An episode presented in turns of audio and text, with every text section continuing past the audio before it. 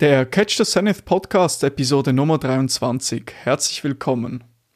Heute spreche ich mit André Volkmann. Er absolvierte ein Bachelorstudium im Bereich der Sportökonomie und später einen Master in Prävention und Gesundheitsmanagement. Schon während des Studiums stieg er in die Praxis ein und wurde zur Führungskraft. Parallel zum Masterstudium baute er eine Gesellschaft im Onlinehandel auf. Im Jahr 2015 begann er als Ernährungsberater bei Fußballvereinen zu arbeiten. Dabei stand er Werder Bremen in der Bundesliga und dem VfL Osnabrück zur Seite. Ein Jahr später kaufte er dann ein Fitnessstudio und gründete die Health Up GmbH und Co. KG zusammen mit weiteren Partnern. Dort bieten sie Dienstleistungen im Bereich Consulting und Gesundheitsmanagement an. Zeitgleich arbeitet er auch als Dozent im medizinischen Bereich. Neben der beruflichen und akademischen Laufbahn ist André Volkmann erfolgreicher Bodybuilder. Er zeigte, dass man als Typ 1 Diabetiker erfolgreich im Bodybuilding werden kann. Zu seinen größten Errungenschaften gehört der deutsche Meister und Vize-Weltmeister in der Men's Physikklasse. Aktuell ist er mit Bettergy im Energy Drink Markt tätig und möchte mit seinem Team diesen revolutionieren. Der Energy Drink setzt auf pflanzliche Inhaltsstoffe und basiert auf zahlreichen Studien. Im Podcast sprechen wir über den Energy Drink und seine Inhaltsstoffe, seine Bodybuilding-Karriere als Typ 1 Diabetiker und die Arbeit als Ernährungsberater in der Bundesliga. Falls du in Zukunft immer up-to-date bleiben möchtest und kurze Episodeneinblicke oder Zusammenfassungen erhalten willst, würde ich mich freuen, wenn du mir auf Instagram folgen würdest. Dort findest du mich unter dem Namen nicola.flückiger. Den Link zu meinem Profil findest du in der Episodenbeschreibung. Nun wünsche ich dir viel Spaß mit dieser Episode, doch bevor es losgeht, zuerst das Intro. Catch the Zenith, der Podcast über Produktivitätssteigerung, effizientes Lernen, Wirtschaft und Gesundheit. Mein Name ist Nikola Flückiger und ich freue mich, dass du dabei bist. Herzlich willkommen, André Volkmann, zum Catch the Zenith Podcast. Vielen Dank, dass du dabei bist. Ja, hey. Ja, vielen, äh, ich danke und äh, freue mich über die Gelegenheit und über den Austausch. Cool, cool. Äh, zuerst mal, André, ähm, wieso sprechen wir heute? Wer bist du? Was machst du so? Gut, äh, wieso? Weil du es hoffentlich äh, interessant findest und hoffentlich diejenigen, die das hier anhören, auch. Äh, genau, André Volkmann, bin mittlerweile 31 Jahre, jung, alt, wie auch immer. Bin äh, eigentlich hauptberuflich oder vom Werdegang her Gesundheitsmanager ähm, bin relativ sportaffin in vielen Dingen, aber auch viel, schon viel in meinem Leben gemacht. Also Wettkampf, Bodybuilding, Kampfsport und ganz, ganz viele andere Dinge. Und äh, bin jetzt zur Zeit oder schon ein bisschen länger mit einigen anderen ähm, Founder von, eine, von einem, ich sag mal, Energy Drink, von einem Getränk, äh, was, was ziemlich revolutionär ist. Und äh, das versuchen wir derzeit in den zunächst deutschen Markt einzuführen. Und das mache ich derzeit eigentlich äh, hauptsächlich. Interessant, da können wir dann noch später darauf eingehen. Ähm, ja, sehr gerne. Super. Äh, zuerst einmal, ich habe gelesen, eben, du hast den Bachelor of Arts im Bereich Sportökonomie, du hast einen Master in Prävention und Gesundheitsmanagement. Jetzt ist es ja so, bei jedem ist es ein bisschen anders, wieso man anfängt zu studieren. studieren. Jemand interessiert sich dafür schon im Vorhinein, jemand möchte einfach mal schauen, ob das etwas für einen ist. Wie war es bei dir? Wieso hast du das angefangen zu studieren und was hat dich daran besonders fasziniert? Ähm, ja, also das war schon relativ komplex. Also ich habe mein Bachelorstudium dual gemacht und mein Masterstudium nebenberuflich. So, und bei mir war der Kerngedanke, ich wollte halt immer etwas machen, was auch viel mit der Praxis zu tun hat. Und äh, den Bachelorstudiengang habe ich damals halt bei so einem norddeutschen Fitness- und Gesundheitsanbieter gemacht, aber überregional war. Und das hat mich einfach so begeistert. Ich hatte auch damals, ja, ich hatte mir überlegt, okay, entweder studiere ich Medizin oder ich gehe echt wirklich mehr in die, in die Sportrichtung. Das hat auch immer was mit meinem normalen oder mit, mit mir selber zu tun, habe nun mal Typ 1 Diabetes. Und da hat mich halt dieses Thema Gesundheit, Sport, Fitness halt immer ziemlich interessiert. Aber ich wollte jetzt auch nicht nur Sportwissenschaften studieren, weil ich einfach, äh, ich sag mal, die Marktwirtschaft und die, dieses, diese Challenge, am Markt erfolgreich zu sein, immer so interessant fand. Und dann habe ich halt dann den Mittelweg gewählt und die Verbindung aus einem. Und äh, ja, damals dann nach dem Abi eben äh, diesen, diesen Job auch direkt bekommen, weil sonst bewirbt man sich ja als Arbeitnehmer und studiert dann halt dual. und hatte dann eben vor allem die Chance, in dem Studium in ganz vielen verschiedenen Städten zu arbeiten, habe auch in drei verschiedenen Städten studiert, damals in Berlin angefangen, weil ich da nebenher auch noch gearbeitet habe ähm, oder diesem Sportmodelbereich und konnte dann halt richtig viel auf einmal verbinden. Das war zumindest der Kern der, des Studiums oder die, der Anfang des Studiums. Interessant, okay. Und du warst dann, du wurdest dann schon früh zu einer Führungskraft und hast eine Gesellschaft im Bereich Onlinehandel aufgebaut. Was, was hast du dort gemacht? Wie sah deine Arbeit dort aus? Genau, also das war dann schon ein bisschen später. Also vorher war ich noch zuerst ähm, von so einer Filiale Führungskraft, dann bin ich später also in die Zentrale des Unternehmens gekommen, wo mein damaliger Chef dann halt ähm, neues Nahrungs- und Gänsemittelunternehmen gründen wollte. So, und da ich halt, also wir waren damals ein relativ großes Unternehmen, so der war, der am, bei Ernährung echt relativ affin war und auch zum Beispiel so Schulungen gemacht hat für, für Mitarbeiter, ähm, hatte ich dann echt die, ne, konnte ich dann diese Aufgabe führend begleiten und diese Marke aufbauen. Ich habe aber da quasi alles gemacht. Also ich war eigentlich Produktmanager, Produktentwickler, habe also dann mit Herstellern zusammen die Produkte, die wir verkauft haben, entwickelt äh, habe dann das äh, Sortiment gemacht, aber auch hatte Kontakt mit denjenigen, die die Homepage, die den Shop programmiert haben, mit der Warenwirtschaft, mit eigentlich allen Dingen, die so dazugehören. Also ne, wir waren ja jetzt ja kein, so ein, Spart des Unternehmens, habe ein Ernährungskonzept entwickelt, bin da dann auch ähm, schon damals Ernährungsberater im deutschen Profifußball geworden, auch unter anderem ähm, am Anfang zumindest für dieses Unternehmen mit und habe dann Profifußballer betreut, die wir dann mit unseren Produkten auch noch versorgt haben damals ähm, und also es war extrem umfangreich noch und natürlich ziemlich lehrreich, weil es halt weit, was ein Startup innerhalb eines einer Unternehmensgruppe und wir haben alles mit, wir haben eigene Veranstaltungen gemacht, also eigene Bodybuilding-Wettkämpfe und tausend Millionen Sachen und haben dann halt diese Marke damals aufgebaut. Okay, okay. Und im Nachhinein, wie, was würdest du sagen, hat sich das wirklich gelohnt, dass du schon während dem Studium oder gleich danach ähm, wirklich in der Praxis gearbeitet hast? Hat sich das ausgezahlt im Nachhinein?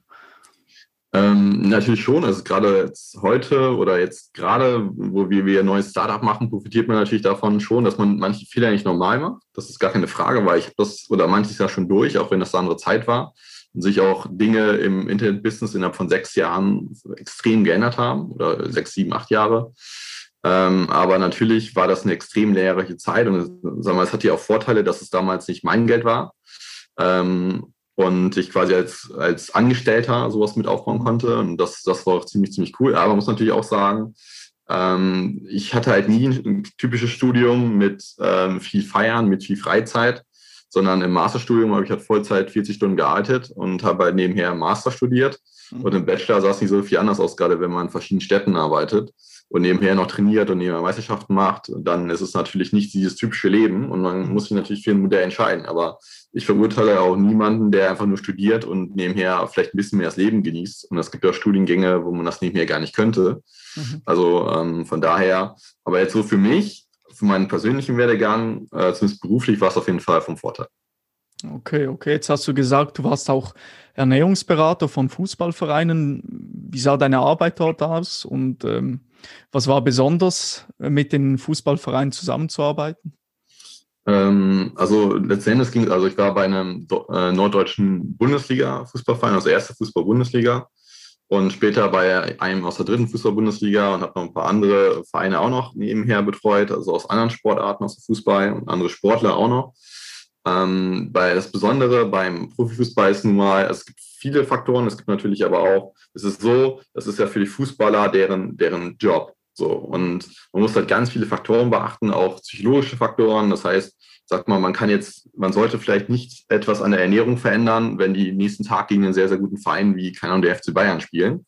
Weil wenn die dann irgendwie echt hoch verlieren, dann werden sie halt oder mit oder werden sie vielleicht nicht mehr das, das akzeptieren, was man denen gegeben hat, weil im Fußball auch viel, ne, da gehört auch viel Glaubenskraft dazu und viele andere Faktoren, aber teilweise auch innerhalb des Vereins, da muss sich auch mit den Sponsoren zusammen auseinandersetzen. Man kann ja nicht einfach irgendwelche Lebensmittel kaufen, muss ja dann schon quasi die Partner des Vereins nehmen. Und da, also man hat ganz, ganz viele andere Einflüsse, die man so, sag mal, bevor man da ist, nicht, nicht wirklich auf dem Schirm hat. Also man kann ja nicht einfach frei loslegen. So. Mhm. Ähm, des Weiteren gibt es halt auch Fußballer, die haben dann noch ihre eigenen Ernährungsberater. Also ne, es ist halt nicht so, dass man einfach sagen kann, okay, jetzt machen wir das, das und das, sondern muss natürlich auch, es muss in die Strukturen passen, wie bei jedem anderen Unternehmen auch. Ein, ein großer Fußballverein mit Multimillionen Umsatz ist natürlich auch ein Unternehmen. Und da muss es halt in die Struktur mit reinpassen. Aber wie, es war damals eine richtig coole Zeit. Wir haben echt trotzdem coole Projekte umgesetzt. Haben dann halt äh, so Systeme entwickelt, auch mit so einem Farbkonzept, was das, ne, dass jeder Fußballer so weiß, was er essen sollte und sowas. Weil die haben halt mehrmals pro Woche im Verein Essen bekommen und äh, dann halt auch in den Hotels. Und da haben wir dann halt verschiedene Vorgaben für entwickelt und verschiedene Konzepte. Denn was die privat essen, das kann man ja nur bedingt beeinflussen, ne, auch wenn man es versucht. Aber dass zumindest man das im Verein richtig vorlebt und äh, das haben wir damals halt eingeführt. Okay, interessant. Dann hast du auch ein äh, Fitnessstudio gekauft, habe ich gelesen, äh, im Jahr 2016. Wie, wie kam es dazu? Ähm, also bei der Kette, wo ich dann ne, diese Nahrungsergänzungsmittelschiene geleitet habe, ähm, das, ne, das, die hatten oder der Hauptsektor waren unter anderem Fitnessstudios. Und also das war so ein bisschen das, was ich extrem gut äh, gelernt habe, wo ich halt extrem viel drin ausgebildet wurde in diesem Markt. Und äh, ich hatte auch selber in viel Fitnessstudios gearbeitet, auch, auch, als Führungskraft und so weiter. Und das, das fand ich halt schon immer spannend. Und das war eigentlich immer so ein, so ein Traum von mir, eigentlich mein eigenes zu haben, einfach die Ideen, die man selber mal hat oder wo man selber immer meint, okay, ich glaube, das würde ich besser machen, frei umzusetzen. So.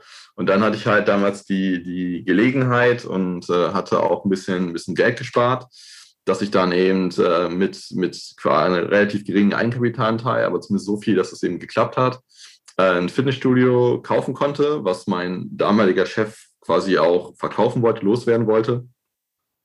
Und äh, ich fand das Fitnessstudio, es war zwar nicht bei mir in der Nähe, es war 130 Kilometer entfernt. Das war so ein bisschen schade, äh, gerade am Anfang, aber ich fand einfach, das Potenzial war extrem da. Vom mhm. Gebäude her, vom, vom Personal her und so. Und das stagnierte so ein bisschen äh, weil man natürlich auch mein damaliger Chef mehrere Fitnessstudios hatte sich nicht alle gleich kümmern konnte. Und äh, ich wollte einfach eine Basis haben für Selbstständigkeit. Ich hatte so viele Ideen und war immer so ein bisschen gebremst von meinem Angestelltenverhältnis. War damals aber auch noch Student, ähm, also Masterstudium, äh, aber kurz vorm Abschluss. Und ich wollte einfach eine Basis haben für meine Selbstständigkeit, dass die ganzen Ideen, die ich habe, auch damals schon, zum Beispiel das Getränk sogar, äh, dass ich die umsetzen konnte und habe dann das Fitnessstudio gekauft und dann erstmal natürlich mich darauf fokussiert, um die Sachen, die ich gelernt habe, auch damit es mal besser läuft, umzusetzen.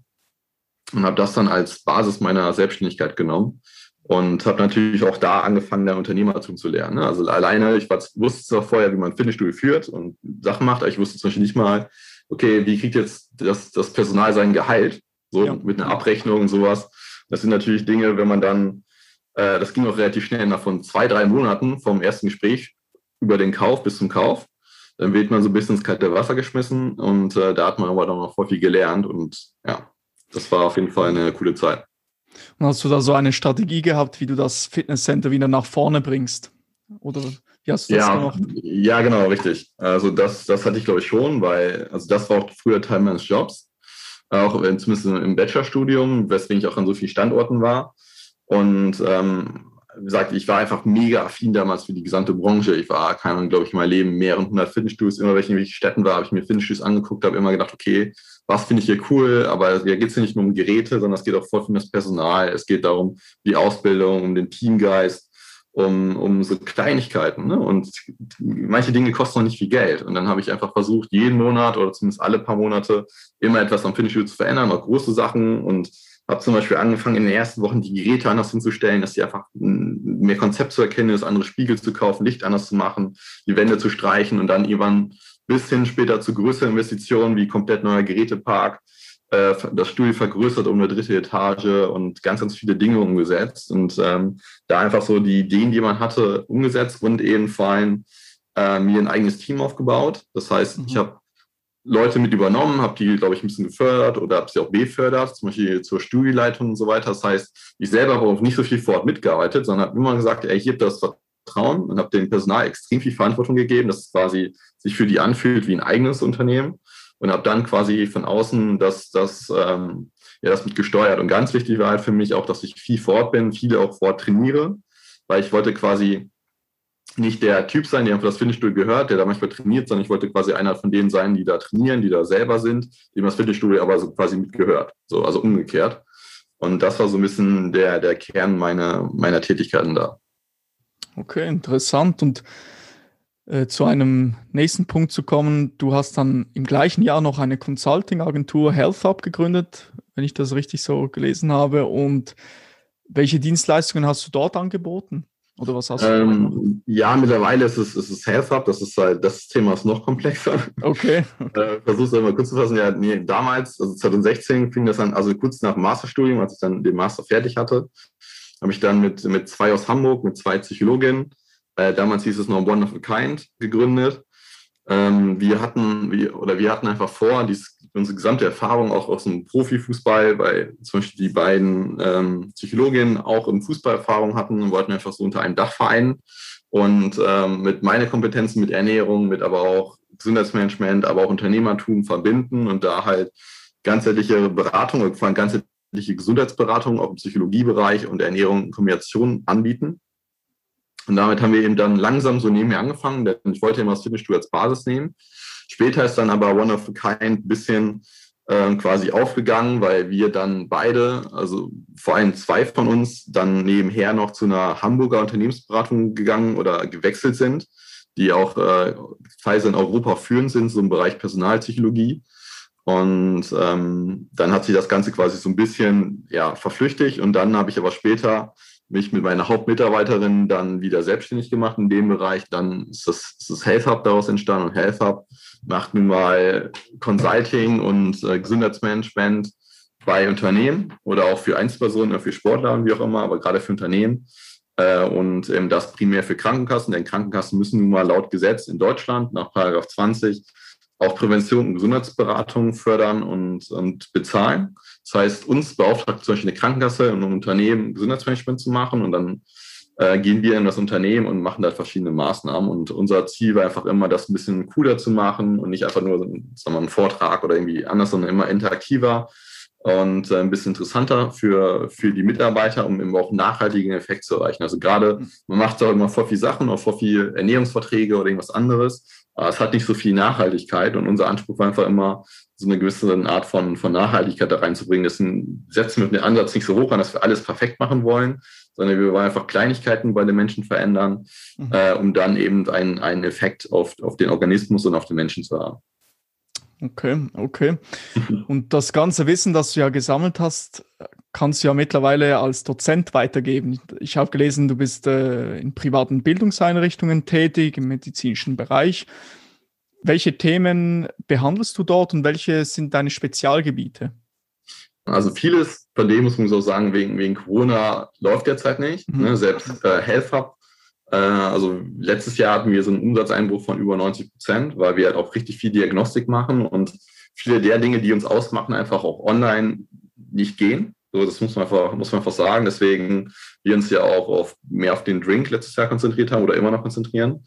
Und äh, ich war als Dozent schon in verschiedenen Einrichtungen, Bildungseinrichtungen tätig, auch teilweise auch Dozent für, für Fitness und Ernährung und alles mögliche, also Trainerausbildung und alles sowas äh, habe ich schon vor viel gemacht oder für, für hier MTT-Training, also medizinisch-technisches Training und so weiter, wo ich als Dozent gearbeitet habe. Und äh, was wir oder was ich zurzeit eigentlich hauptsächlich mache, ist ähm, quasi meine, meine Leidenschaft. Also ich bin nun mal Diabetiker so und ähm, habe damit auch im Sport mehr erreicht, als es viele Ärzte, viele Ärzte für, für möglich hielten medizinisch.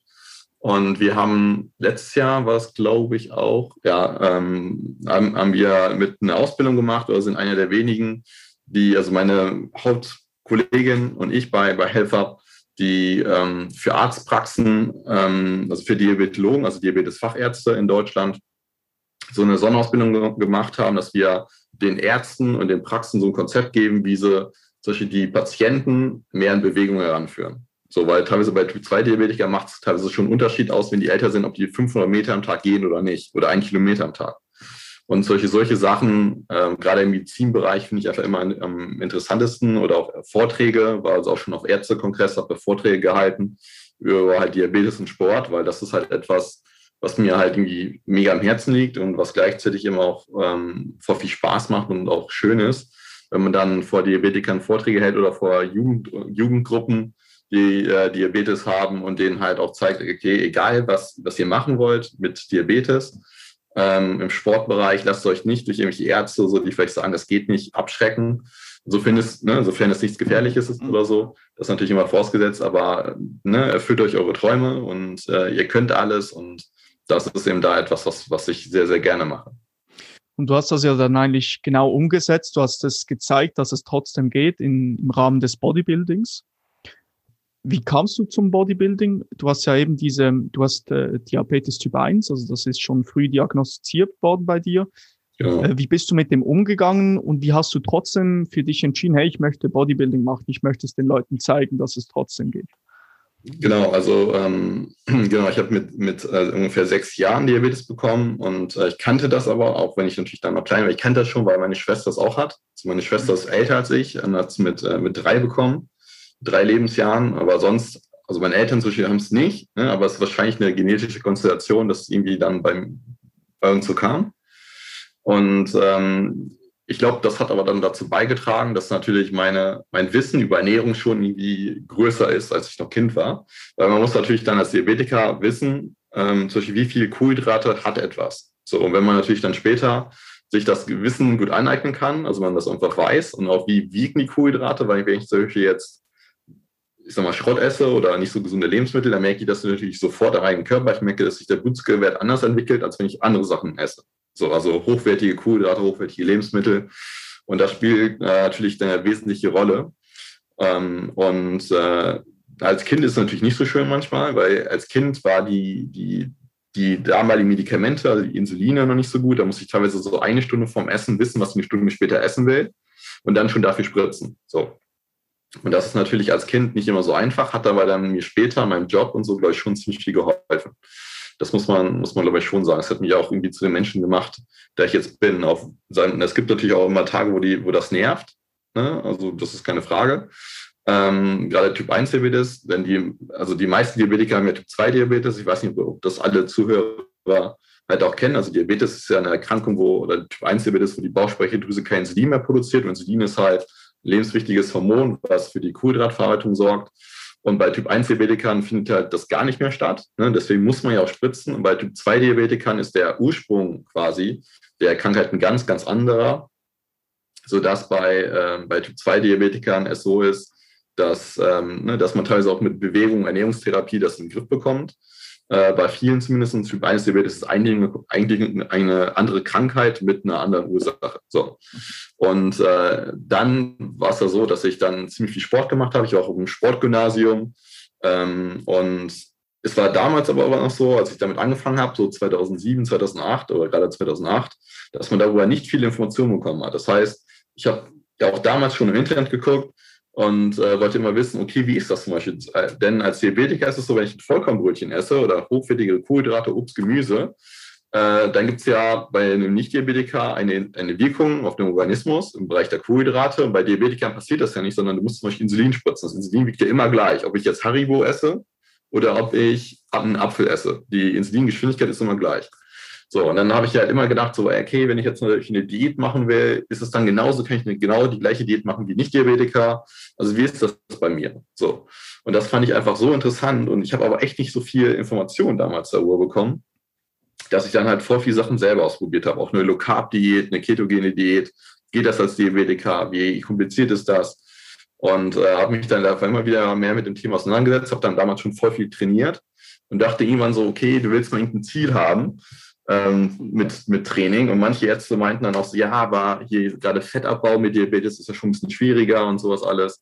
Und wenn man Wettkampf-Bodybuilding machen will, muss man extrem weit runter diäten. Also dass quasi das Fett am Bauch ungefähr so ist wie, wie auf, den, auf den Knöcheln hier am Finger. Also äh, dass einfach kein Fett mehr da ist. Und man muss ja eigentlich sogar als Diabetiker in Fett spritzen. So ist ja, ist ja dafür eigentlich entwickelt, Insulin.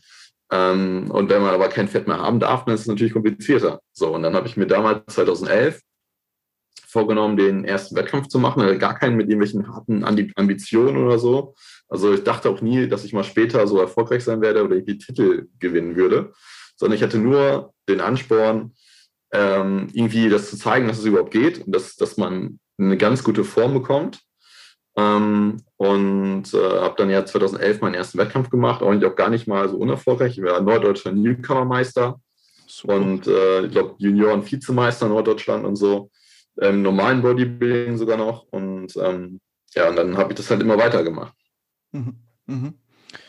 Und an welchen großen Wettkämpfen, du hast schon ein paar angesprochen, hast du dann mitgemacht, wo, es, wo du gemerkt hast, hey, es funktioniert, das kann ich weitermachen? Du wurdest ja auch äh, Sieger des Men's Physik NAC Ostdeutsche Meisterschaft 2015, hast dort äh, mitgemacht. Äh, ja, also 2015 bin ich auch Deutscher Meister geworden danach. Also ich bin Ostdeutscher Meister, Norddeutscher Meister, Deutscher Meister und später beim anderen Verband Vize-Weltmeister geworden. Ähm, 2015, was dann natürlich echt so das, das Highlight war meiner, meiner gesamten Karriere. Ähm, und habe auch schon dann vor vielen deutschen Meisterschaften teilgenommen und sowas. Also, also ich habe ähm, wieder zuerst normales Bodybuilding gemacht und mein Ziel war gar nicht immer zu gewinnen oder so, sondern mein Ziel war einfach nur besser zu werden. Also ich habe ja mehrere jedes Jahr das gemacht und habe aber auch später schon ab 2012 andere Leute vorbereitet. Also ich habe 2011 ja meinen mein ersten Wettkampf selber gemacht und habe ab 2012 schon andere Nicht-Diabetiker, aber also normale Sportler, die halt in den Sport rein wollen. Das war damals auch so ein großer Hype.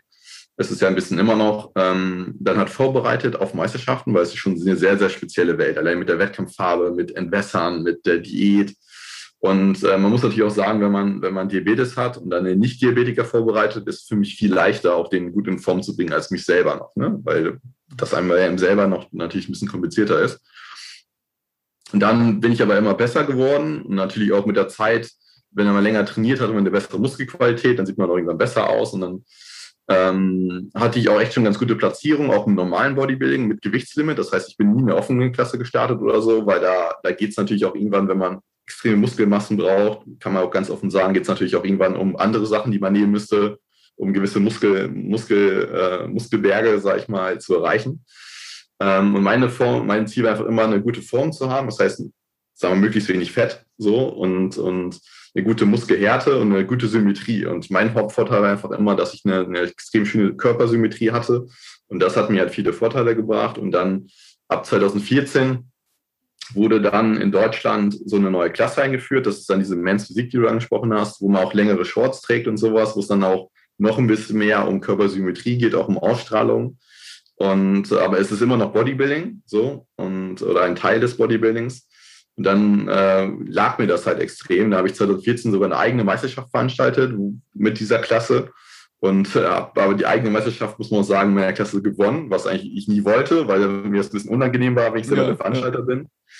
Äh, und dann 2015 bin ich dann in dieser Klasse aber auch dann deutscher Meister geworden und dann später Vize-Weltmeister und so weiter bei einem anderen Verband. Ähm, und das war natürlich so das, das Highlight. Ne? Ich habe 2016 dann auch noch an der Mr. Universe mitgemacht, äh, habe da aber nicht mehr so, so, gut abgeschnitten. Da war ich aber schon, schon selbstständig nebenher.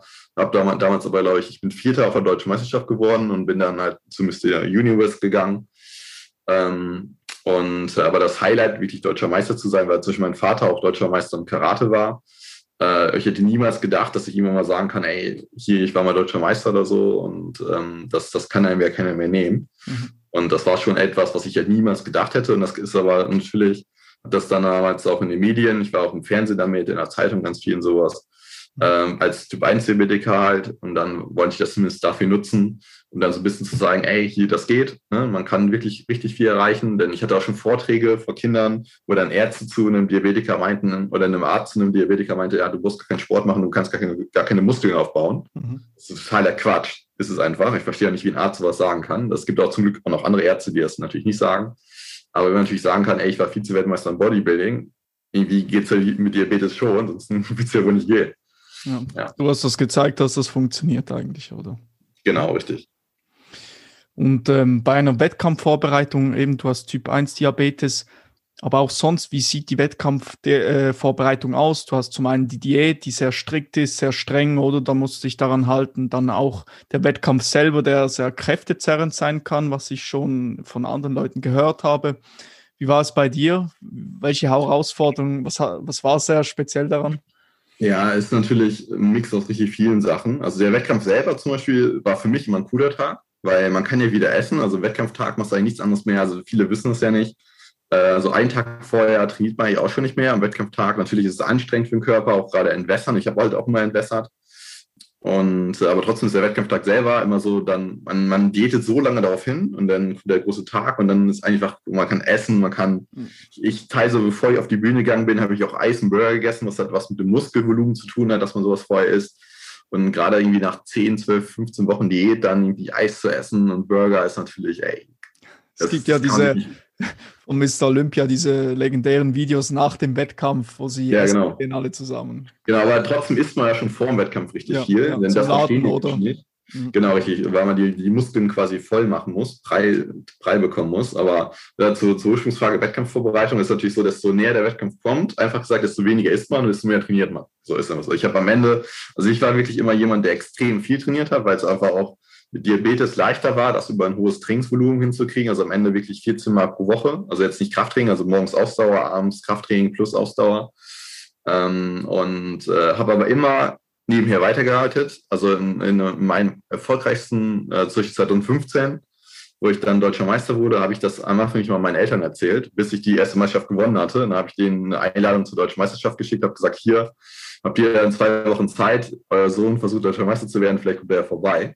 Weil ich das einfach immer, weil ich das nie wollte, dass es, dass es äh, das, das Höchste in meinem Leben ist. Ich finde, das hat mir so geholfen, weil da nicht immer jeder, jeder die zehnmal fragt, dich fragt so, ja, wie geht's dir, hast du Hunger? Ne? Also ich habe immer ganz normal gearbeitet und habe halt nebenher trainiert und das gemacht. So. Ähm, aber es ist natürlich extrem anstrengend, aber ich sage auch, wenn man das modern ernährungswissenschaftlich macht, das heißt, es gibt ja dieses Klischee-Essen im Bodybuilding, Reis, Brokkoli und Pute oder Hähnchen. So, und wenn man es aber ganz modern ernährungswissenschaftlich macht, also ich habe ich hab jeden Tag was anderes gegessen und jeden Tag unterschiedliche Kalorienmengen, was auch, also Makronährstoffcycling, was auch äh, Vorteile für den Organismus hat äh, oder für die Diät auch hat.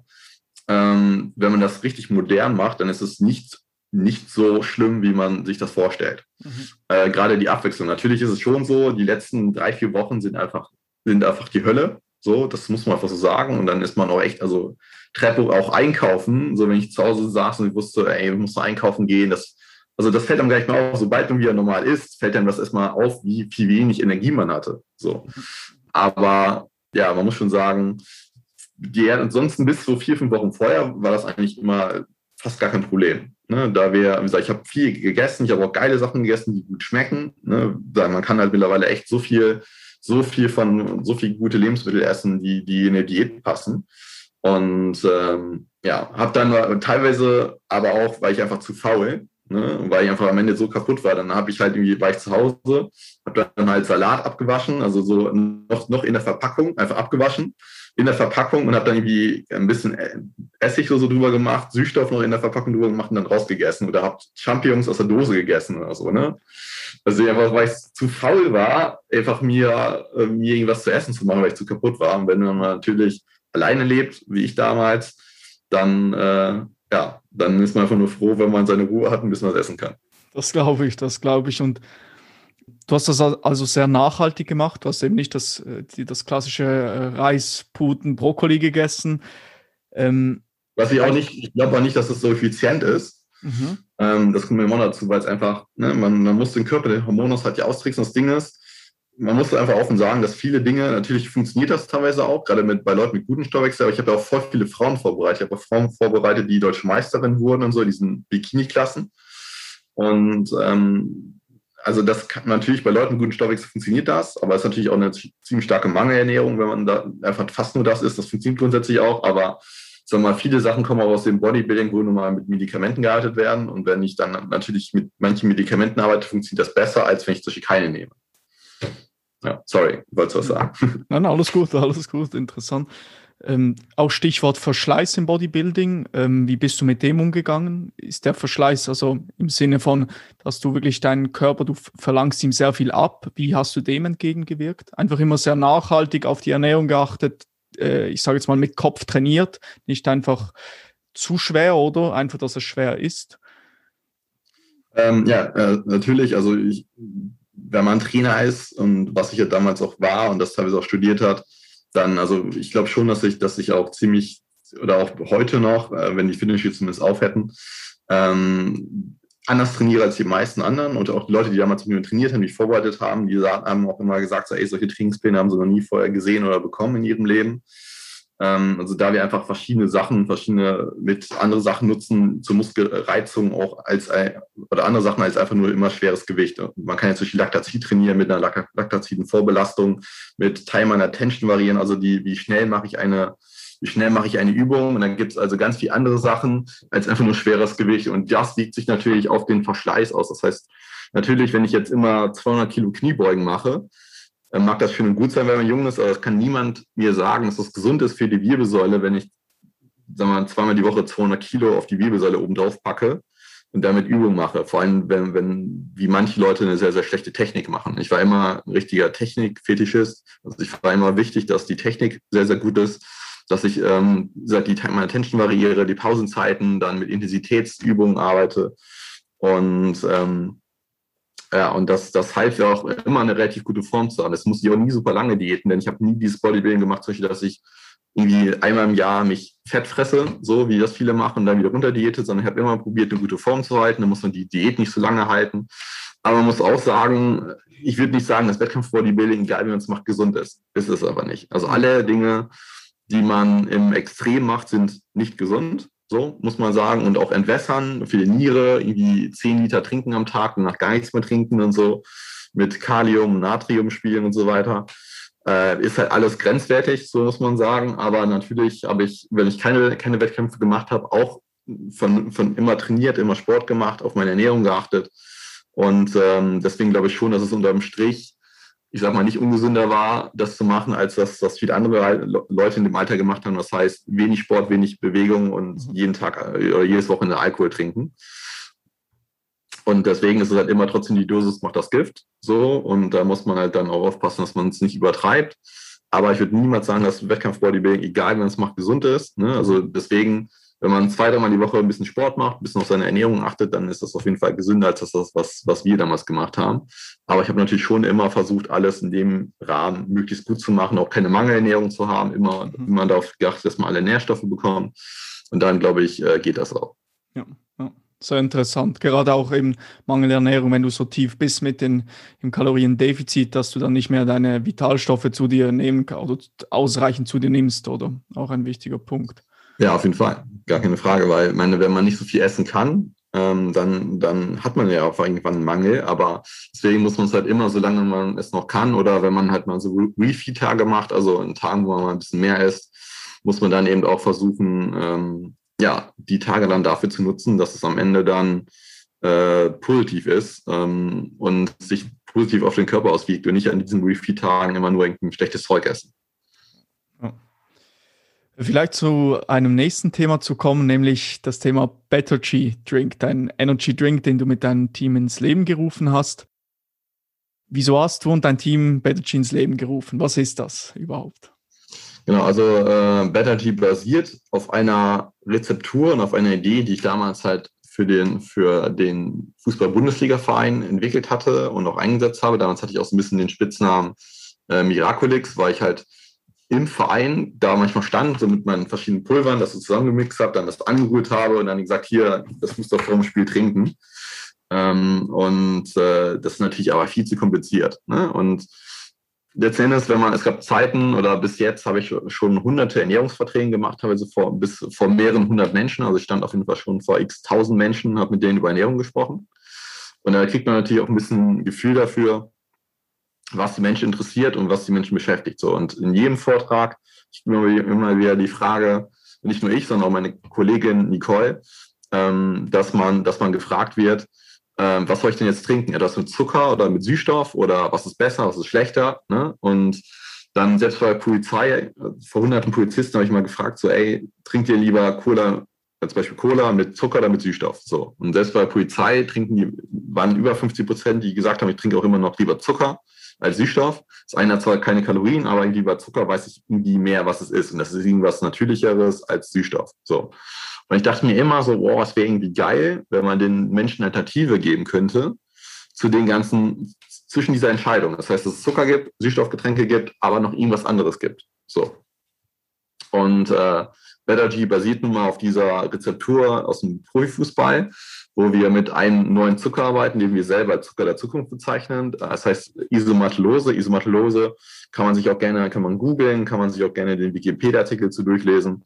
Gibt zum Beispiel da allein über 50 Studien, die die positive Wirkung von Isomatulose zeigen auf den Organismus, aber auch zum Beispiel bei Diabetes, bei, für die Konzentration, für die Ausdauerleistung, für die Fettverbrennung ganz, ganz viele andere Dinge, zum Beispiel, es macht nicht mal Karies, so. Also es, deswegen kann man das nicht wirklich als Zucker bezeichnen. Das ist halt chemisch betrachtet in der Verkehrsbezeichnung ein, eine Art Zucker, aber hat nichts wirklich mit Zucker zu tun. Es gibt eine richtig gesunde, gute Energie. So, deswegen, nee, äh, das ist halt auch der Unterschied bei unserem Energy Drink, weil wir das Energy nicht nur darauf beziehen, quasi, dass wir irgendwie Wasser plus Koffein plus Taurin haben oder so, sondern dass wir wirklich, dass uns die Energie, also Energy für, für den Körper, für den Kopf, für den Geist wirklich aus der, aus der eigentlichen Energiequelle des Getränks kommt. Ne? Wir haben dann, wir haben natürlich auch noch weniger Kalorien und haben auch noch andere Eigenschaften. Aber das ist so der, der Kern des Getränkes und haben das dann auch noch kombiniert mit, mit verschiedenen Koffeinquellen, die, die verschieden nacheinander wirken. Ne? Koffein ist halt nicht, nicht gleich Koffein, ähm, weil teilweise Koffein an andere Sachen gebunden ist. Das heißt, unser Koffein wirkt nicht, auch nicht so stark mit so einem Push auf einmal, sondern wirkt gleichmäßiger, ähnlich wie bei Tee. Dann haben wir noch Theanin da drin, aber aus Grünteextrakt gewonnen, ähm, weil das sonst gar nicht möglich wäre zuzusetzen. Also deswegen haben wir Grünteextrakt, einen ganz besonderen Grünteextrakt drin mit äh, Theanin. Wir haben fast das komplette, also wir haben ein komplett plant-based Produkt, also pflanzenbasiert, das ganze Produkt und, und äh, vegan natürlich auch gemacht ähm, weil wir einfach nicht die chemische Aromastoffe da jetzt reinknallen wollten oder so etwas, sondern wir haben wirklich halt gesagt, okay, wir wollen ein komplett plant-based Product, also das heißt keine künstlichen Aromastoffe oder irgendwelche anderen Sachen. Und ähm, haben dann halt noch ein bisschen Stevia noch mit drin, was ja auch pflanzenbasiert ist, ähm, aber eben auch nicht so viel, dass man einen Stevia-Geschmack hat. Und deswegen hat alleine die Geschmacksentwicklung halt über zwei, drei Jahre gedauert, bis wir mit dem Geschmack da waren, wo wir jetzt sind. Also die schmeckt nicht wie ein typischer Energy Drink, haben auch ähm, zum Beispiel ein bisschen weniger Koffein als ein typischer Energy Drink. Das, aber das Koffein, was wir haben, wiegt halt komplett anders. Deswegen brauchen wir nicht so viel. Und das eben kombiniert mit unserem Zucker der Zukunft. Und das war halt die, die Vision. Und mhm. ähm, das war so ein bisschen der Anreiz für uns als Team, das eben wirklich auf den Markt zu bringen. Wir sind ein echt cooles Team. Wir haben jemanden, dabei, der, der, ne, der so ein bisschen auch unser quasi mit, mit, mit mir zusammen das Unternehmen leitet, der extrem gut Strukturen aufbaut und der aber auch so stark darin glaubt, dass er halt auch noch investiert hat. Wir haben Julia, die super Marketing macht und äh, quasi das Design mitentwickelt hat und das ganze Brandbild. Wir haben eine Sophia, die, die auch mit das Marketing macht. Wir haben Nicole, die auch meine Kollegin bei HealthUp ist die äh, Vertrieb mitmacht, aber auch die Wissenschaft dahinter mehr analysiert, weil sie auch mal Gesundheitsmanagerin ist und ein total cooles Team ähm, mit, mit den drei Mitgesellschaftern und den Mitarbeitern, was wir haben. Ähm, ja, und äh, deswegen ist ein bisschen unsere Vision und unsere Mission, dass wir es schaffen wollen, den Menschen im Einzelhandel eine Alternative zu bieten zwischen den klassischen Getränken mit Zuckerwirkung und äh, mit den Getränken mit synthetischen Süßstoff. Hm. Seid ja richtig ein junges, dynamisches Team oder gerade viel zu tun wahrscheinlich jetzt. Ja, vieles teilweise noch untertrieben an manchen Tagen. Also wir haben auch noch, ja, wir haben ein echt cooles Team. Wir haben noch einen äh, ITler, also Pascal heißt der. Wir haben jetzt auch noch vielleicht jemand Neues mit an Bord, Björn, der auch mal Profifußballer war. Und äh, natürlich ist es so, das ist nun mal die Branche und das ist aber heutzutage so, dass, dass dass wenn man so ein Produkt auf den Markt bringt, weil wir haben eine Zielgruppe, die ist so ein bisschen jünger noch, weil ich sag mal zum Beispiel im Bereich der 18 bis 25, 28-Jährigen, da, wird, da werden fast mehr Energy Drinks getrunken als Cola. Ne? Und wir wollen einfach gerade dieser jüngeren Zielgruppe eine quasi bessere oder vielleicht auch gesündere Alternative bieten. Und vor allem auch im Geschmack, weil Energy Drinks halt immer so mega stark schmecken, extrem viel Volumen haben, extrem viel Säure haben und sowas. Und da wollten wir einfach auch den Geschmack ein bisschen mehr Natürlichkeit reinbringen, aber es sollte trotzdem schmecken wie ein Softdrink und nicht wie, wie neuer Saft. Mhm. So. Und ähm, das Ganze muss aber dann natürlich auch Marketing rüberkommen. Ne? Deswegen gerade äh, Red Bull als größter, weltweit größter Energy Drink ist natürlich Marketing-Genie. So, das zeigt aber auch, wie wichtig das Marketing in diesem Sektor ist. Und deswegen, sag mal, sind wir eigentlich oder werden wir vielleicht irgendwann mehr einfach ein Getränkespezialist mit oder ein, ja, mit Marketingunternehmen in Kombination. Aber gerade am Anfang muss man alles, wir machen eine eigene, wir machen alles selber, die Logistik selber, das Lager selber, weil wir Kosten sparen wollen. das komplette Marketing, alles Mögliche. haben dann noch ein paar externe Leute, wie zum Beispiel so äh, Hannes, der uns das Video gemacht hat und ganz, ganz vielen anderen Leuten. Und ähm, ja, man muss halt super viel beachten, gerade am Anfang auch rechtliche Sachen beachten, äh, gerade wenn man auch irgendwann in den Einzelhandel rein will. Und ja, sind vor ungefähr drei, drei Wochen am Markt gegangen und versuchen zurzeit. Mhm, mh. Also richtig viel zu tun und zum einen Schritt vielleicht noch kurz zurückzugehen. Wie sah die Entwicklungsphase aus? Du hast es schon angesprochen in deiner Laufbahn. Es kam, du hast ähm, Getränke gemixt, oder? Wie lange hat das gedauert und wie sah die Entwicklungsphase aus? Hast du dich da an Studien orientiert? Also, was ist die Basis für den Drink? Genau, also mittlerweile basiert das Getränk auf jeden Fall auf über 90 Studien, denn es gibt ja nicht nur die Studien, was Isomaltulose angeht, sondern auch die Studien, was die Koffeinquellen angeht, die Studien, was, was Koffein zu Theanin angeht, also Theanin aus Grünteeextrakt, also Grünteextraktstudien äh, und ganz, ganz vielen anderen Dingen. Und äh, selbst was, was mit, mit Konzentration an Kohlenhydraten in Getränk zu tun hat, mit Wasserwirkungen und so weiter, also das, das gerade in letzter Zeit, wo es dann darum ging, dann, okay, welche Zutaten nehmen wir final rein, nehmen den, also es gab Ursprungsgetränk, was ja studienbasiert war für die Bundesliga. Da muss man sich irgendwann entscheiden, okay, was machen wir vielleicht noch anders mit rein oder was nehmen wir raus oder so. Und äh, da haben wir dann halt viele Sachen eben, eben äh, gemacht und die ganzen Studien angeguckt und das dann halt auf der Basis weiterentwickelt. Trotzdem bringt das beste Getränk der Welt nichts, gerade bei der Zielgruppe und gerade bei dem, was wir erreichen wollen, wenn es nicht schmeckt. So. Und damals bei der Fußball-Bundesliga habe ich ja dieses Pulver angerührt, mit so ein bisschen Aromen drin. Ähm, aber trotzdem konnte man nicht sagen, dass es jetzt super gut schmeckt. Und äh, dann habe ich mir ähm, 2000, wann war das? 2017, äh, ungefähr Ende 2017, habe ich mir dann äh, Partnerunternehmen gesucht, die ich dann auch teilweise dafür bezahlt habe, die dann mit mir gemeinsam äh, quasi die Aromatisierung machen. Also das heißt, ich kenne mich zwar mit der Ernährung aus und habe das auch teilweise studiert oder habe das studiert, ähm, aber ähm, ich bin ja kein Lebensmitteltechniker, der jetzt weiß, okay, wie kriegst du jetzt das Pulver in die Dose, dass es auch als, als in der Dose vernünftig wirkt. Geht das überhaupt? Geht das rechtlich und sowas alles? Und habe dann denen halt immer wieder gesagt, okay, wir haben immer Muster bekommen. Ich hatte damals auch noch ein Fitnessstudio, habe dann zum Beispiel im Fitnessstudio Leuten das gegeben, die konnten das dann testen oder Freunden das gegeben oder so oder auch selber probiert und habe dann immer, dann immer was, was halt verändert am, am Geschmack, solche Säure oder Stevia-Isomatulose-Verhältnis oder Isomatulose-Menge ähm, und so weiter. Und äh, so weit, dass äh, bis es am Ende halt so war, dass wir zufrieden waren mit dem Geschmack. Wir wollten ja an der Grundrezeptur aus dem Fußball nichts ändern, aber eben wollten dann das aber auch hinkriegen, dass das eben gut schmeckt. Und das haben wir eben richtig lange probiert. Und jetzt haben wir so eine Art Basisrezeptur und mit dieser Basisrezeptur wollen wir dann halt ähm, ja immer verschiedene Geschmäcker entwickeln und auf den Markt bringen. Okay, okay. Vielleicht noch kurz auf das Thema Stevia möchte ich eingehen. Was hältst du von Stevia? Ist das gut, ist das schlecht? Viele Leute wissen das ja gar nicht. Was, was da haltest du davon?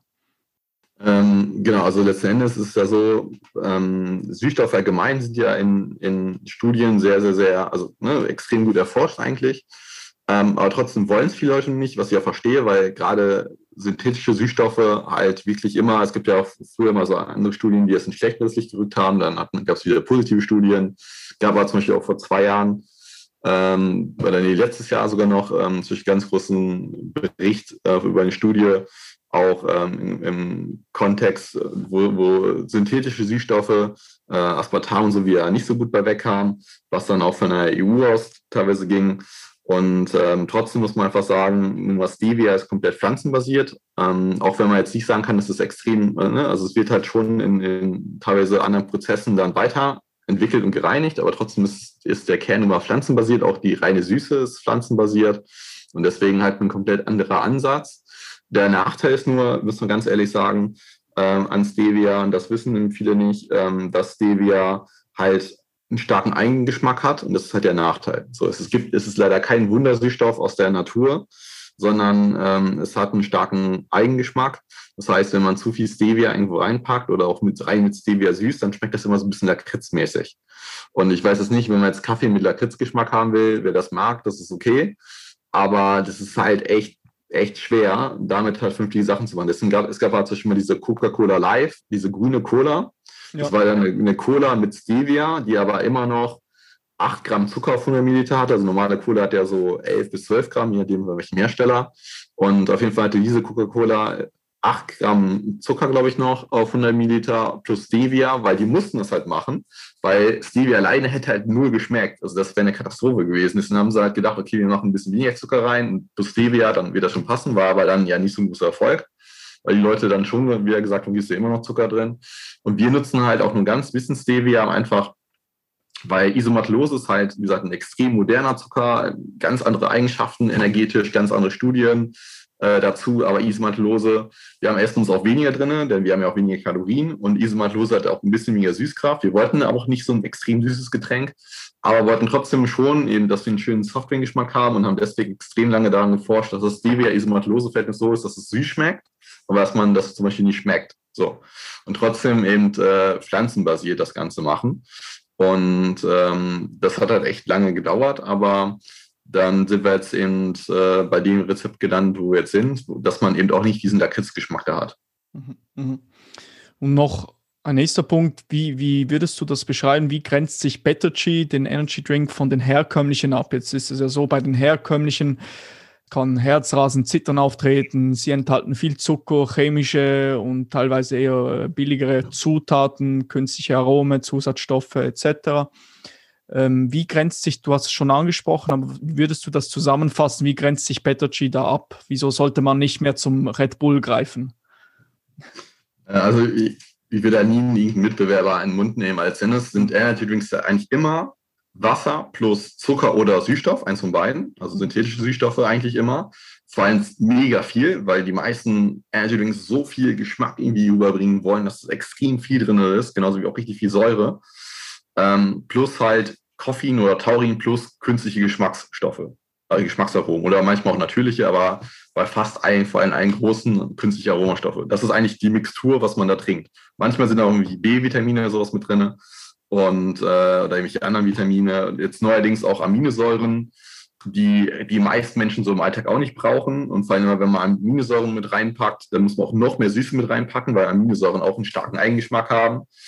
So, und bei uns ist der Ansatz einfach komplett anders. Das heißt, wir alles, ähm, die ganzen natürlichen Aromen und so weiter, dann komplett pflanzenbasiert dann wirklich komplett wissenschaftsbasiert, also was, was modernere Wissenschaft angeht. Das heißt, das habe ich vorhin auch schon gesagt, bei uns bezieht man die vernünftige Energie, was halt keinen Peak hat, sondern einen vernünftigen Verlauf der Energie, der, der Blutzuckerspiegel von Isomaltulose. Das heißt, man kann unser Getränk auch einfach echt super im Alltag trinken, wenn man vernünftig Energie haben will. Du kannst vom Sport trinken, ohne dass man, dass man so einen Leistungstief hat. Deswegen habe ich es auch für die Bundesliga entwickelt, weil man es auch theoretisch dann wie vom Extremsport oder sowas nehmen könnte, weil es kein, du hast keinen so einen Push und dann wieder einen Abfall, sondern du hast so, ein, so, ein, so, ein, so, ein, so, ein, eine gleichmäßige Leistungsfähigkeit.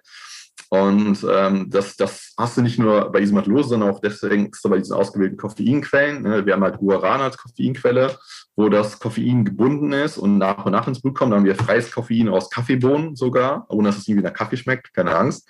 Und haben halt noch ähm, Koffein aus Grünteextrakt. Und im Grünteextrakt, dieser besondere Grünteextrakt enthält auch Theanin, was du eben vorhin auch noch gesagt hast was in Kombination, deswegen wirkt Tee halt nun mal auch anders als Weißkoffein, äh, was in Kombination mit Koffein zum Beispiel dieses Herzrasen weiter ähm, mehr unterdrückt, aber auch noch dafür sorgt, dass es an sich besser und effizienter wirkt und sowas alles. Und ähm, ja, es ist trotzdem so, ich sag mal, die richtigen Energy Drinks, Drinks Junkies, die voll auf diese chemischen Energy Drinks stehen, das ist was anderes. Ne? Aber wir sind jetzt ja am Markt und wir haben mittlerweile ja nicht nur Feedbacks von unseren Freunden oder von Leuten, die uns kennen, sondern auch von ganz, ganz vielen anderen Kunden.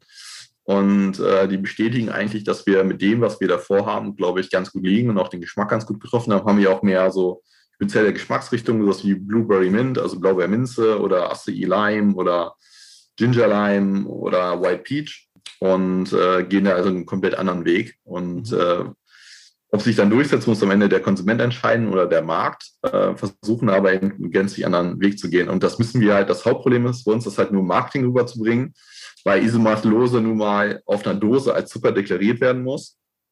Was wir natürlich auch machen, aber trotzdem wollen wir den Leuten halt erklären, auch auf der Dose erklären und Marketing erklären, wo ist der Unterschied, äh, wo ist auch der rein wissenschaftliche Unterschied zwischen unserem Getränk und den ganzen anderen Getränken.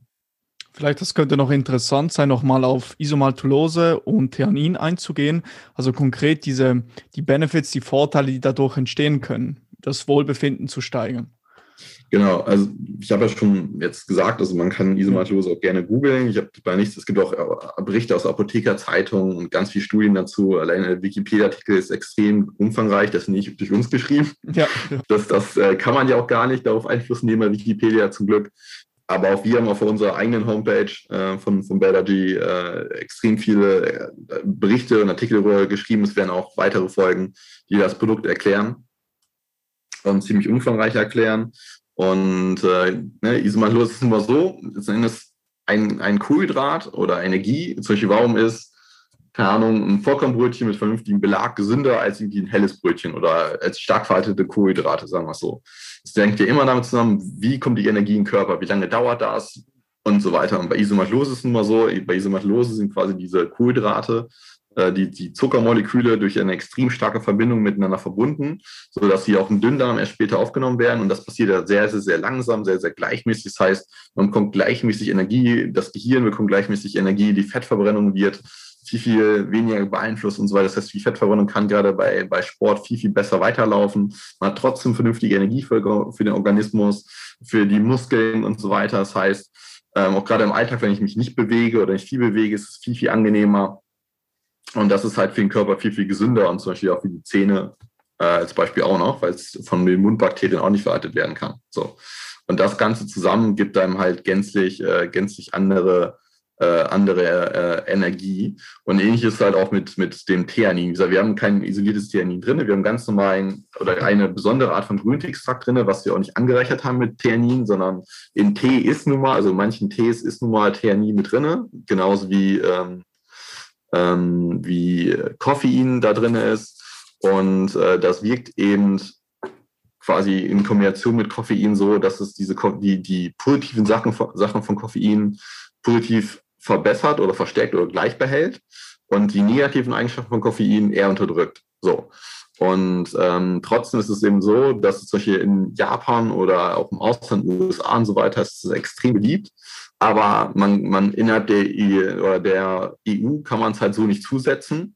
Aber in solchen Pulvern oder ganz, ganz vielen anderen Sachen ist es enthalten, weil in Pulvern geht es nun mal.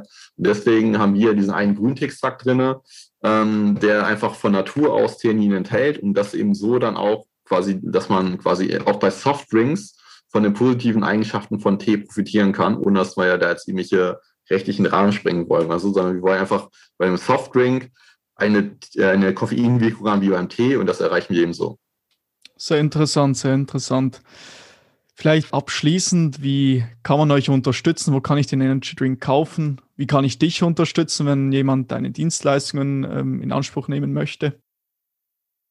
Ähm, also betterteamsdrink.com ist, ist unsere Homepage. Da kann man sich auch mit uns in Kontakt treten. Man kann das da kaufen. Wir haben halt einen eigenen Online-Shop.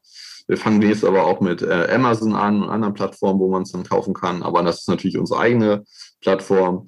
Wir hoffen auch, dass wir in den nächsten Wochen so ganz langsam unsere ersten Schritte im, im Lebensmitteleinzelhandel machen. Man kann natürlich auch zu seinem örtlichen Supermarkt gehen und danach fragen, habt ihr Better Tea? Und wenn nicht, ey, könnt ihr das bitte listen oder könnt ihr das bitte bestellen? So, das ist natürlich auch mal mega gut für ein Startup, wenn die Kunden zum Supermarkt gehen und sagen, ey, ich hätte gerne ein Produkt.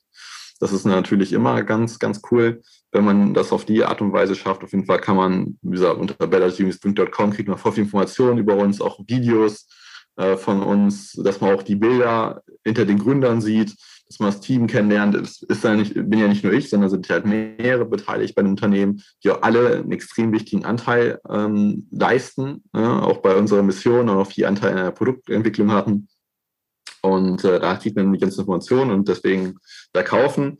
Darüber kann man natürlich auch mich erreichen. Das ist gar keine Frage. Ansonsten auch äh, bei healthup-consulting.com kann man eben bei, bei healthup äh, uns auch direkt erreichen, buchen, wie auch immer. Ähm, und selbst wenn man nur Fragen hat oder so, bei Instagram oder kann man auch im BetterG schreiben. Das heißt, wir machen ja extrem viel bei Instagram äh, oder anderen Social Media Plattformen, LinkedIn, Facebook. Da kann man uns halt auch gerne anschreiben und Fragen stellen, entweder an BetterG an sich oder auch an mich. Super, super. Ich werde euch das auch noch verlinken. Da könnt ihr äh, Petochi unterstützen oder andere kontaktieren. Vielleicht noch die letzte Frage. Welcher von den Geschmackssorten ist dein Favorit, André? Was würdest du den Leuten empfehlen? Ja gut, da ich ja alle viel mit rausgebracht habe, ist es richtig, richtig schwer. Ähm, vor allem, es gibt immer so Tage, also ich, es ist echt so, es gibt mal einen Tag, wo ich denke, boah, okay, eindeutig Blu-ray Mint. Und wie drei Tage später trinke ich irgendwie einen anderen und denke, okay, der ist auch ziemlich gut. Man muss auch sagen, wir haben erst zwei Haupt Hauptgeschmacksrichtungen. Das ist Acai Lime, Blueberry Mint. Die anderen beiden, White Peach und Ginger Lime, sind so Sondergeschmacksrichtungen, die man auch nur so in so speziellen Paketen bekommt. Aber von der Hauptgeschmacksrichtung ist es, glaube ich, echt äh, Blueberry Mint. Okay, super. Vielen Dank. Cool. Danke äh, auch. Dann bedanke ich mich bei euch für die Aufmerksamkeit und bis zur nächsten Catch the Zenith Podcast Episode. Ciao. Tschüss.